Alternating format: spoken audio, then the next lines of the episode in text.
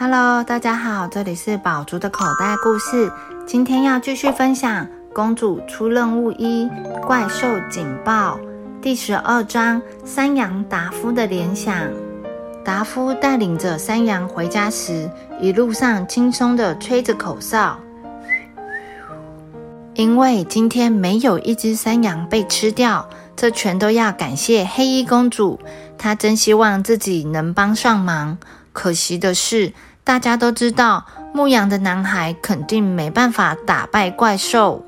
他又想起木兰花公主可能就是黑衣公主的事，多么高明的乔装啊！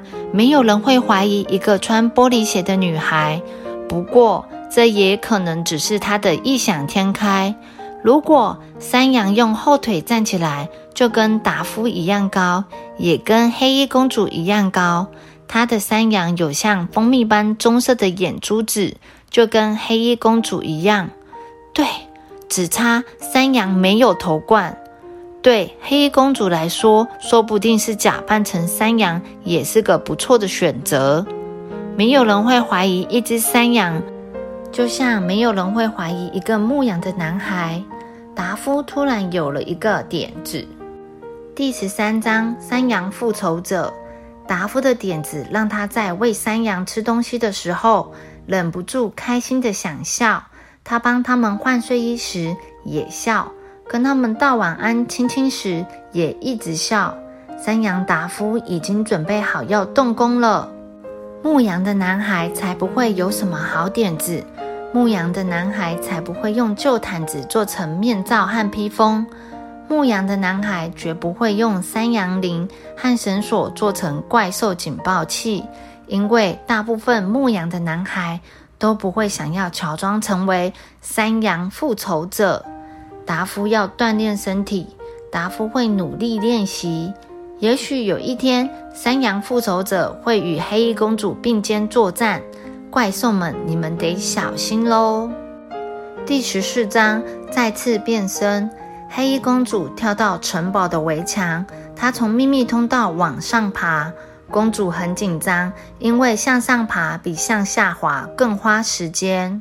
通道里有三只蜘蛛，两只蝙蝠，更惨的是还有一只超没礼貌的瓜牛。幸好黑衣公主一点都不害怕。通道的尽头就是工具间，从工具间钻出来之后，她就不再是黑衣公主了。黑衣公主就会变回木兰花公主。木兰花公主整理了一下头发，拉一拉裙子，对着镜子练习一下微笑。她并没有注意到，在工具间预留的那双黑长袜不见了。第十五章秘密曝光。木兰花公主优雅地走进阁楼。抱歉，让您等了这么久。木兰花公主说。所有的鸟都很好，正常的啾啾叫。贾法塔公爵夫人喝了一大口凉掉的热巧克力，然后露出微笑。你出去的时候，我参观了一下你的城堡。公爵夫人说。木兰花公主瞬间僵住。哼，是吗？嗯哼。公爵夫人说。而且我在工具间发现了一件东西。木兰花公主紧张地吞了一下口水。哼，真的吗？对，公爵夫人说：“我发现了你的秘密了，一双黑长袜。”木兰花公主惊讶地倒抽了一口气。啊，有有吗？